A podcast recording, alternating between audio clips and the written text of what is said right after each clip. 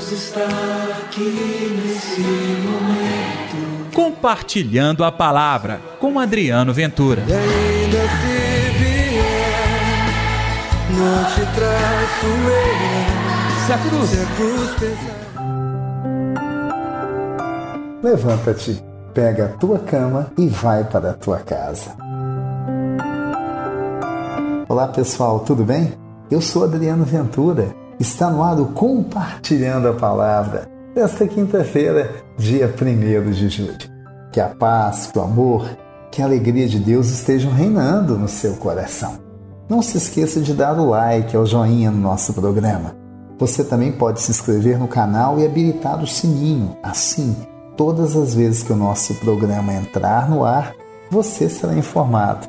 E não se esqueça também, compartilhe o nosso programa. Leve a palavra de Deus para mais gente. Vamos juntos nesta obra de evangelização? O evangelho de hoje, Mateus capítulo 9, versículos de 1 a 8. O Senhor esteja convosco, Ele está no meio de nós. Proclamação do Evangelho de Jesus Cristo segundo Mateus. Glória a vós, Senhor. Naquele tempo, entrando em uma barca, Jesus atravessou para outra margem do lago e foi para sua cidade. Apresentaram-lhe então um paralítico deitado numa cama. Vendo a fé que eles tinham, Jesus disse ao paralítico: Coragem, filho, os teus pecados estão perdoados. Então alguns mestres da lei pensaram: Esse homem está blasfemando.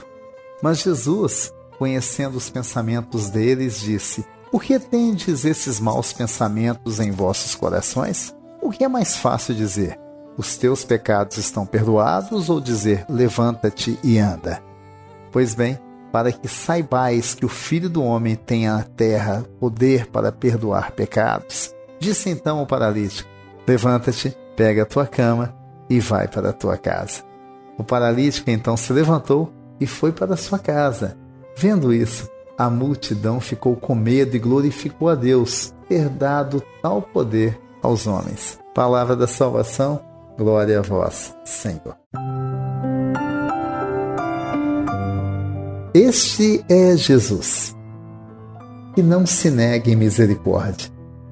O interessante é que ele sai do barco em direção à sua cidade e logo lhe apresenta um paralítico. O homem nem chegou a pedir, é o que dá para entender que na palavra, nada para Deus. Podia ter pedido a cura, podia ter pedido a libertação, podia ter feito todo um rol de denúncias de quanto ele anda sofrendo, o quanto é triste a vida estando daquele jeito paralítico.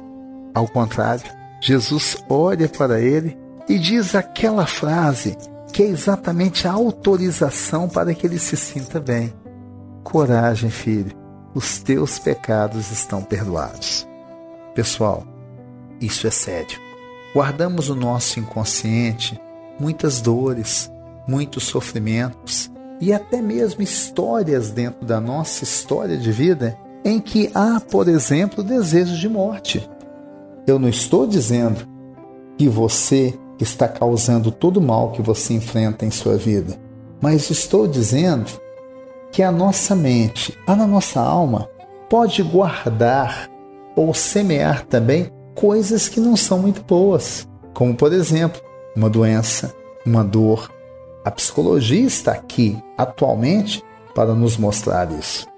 Então, a oração tem este poder de ir até o íntimo do seu ser e dar lá naquele íntimo a mensagem autorizativa para a cura, para a libertação.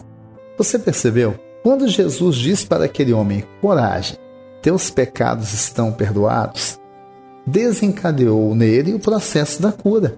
Tanto que alguns mestres da lei questionaram Jesus no pensamento, Jesus percebeu isso e até fez uma ironia. O que é mais fácil dizer? Os teus pecados estão perdoados ou dizer levanta-te e anda? Em seguida, ele diz ao homem: levanta-te, pega a tua cama e vai para a tua casa. Pessoal, o paralítico levantou. Aquela vida de dor, sofrimento, foi jogada por terra. A mesma palavra Jesus quer dizer para você hoje. É uma palavra de bênção, de prosperidade na sua vida. Levanta-te, anda, vai para a sua casa. Vamos orar então e pedir a Deus esta palavra para a sua vida? Deus está aqui neste momento. Sua presença é real em meu viver.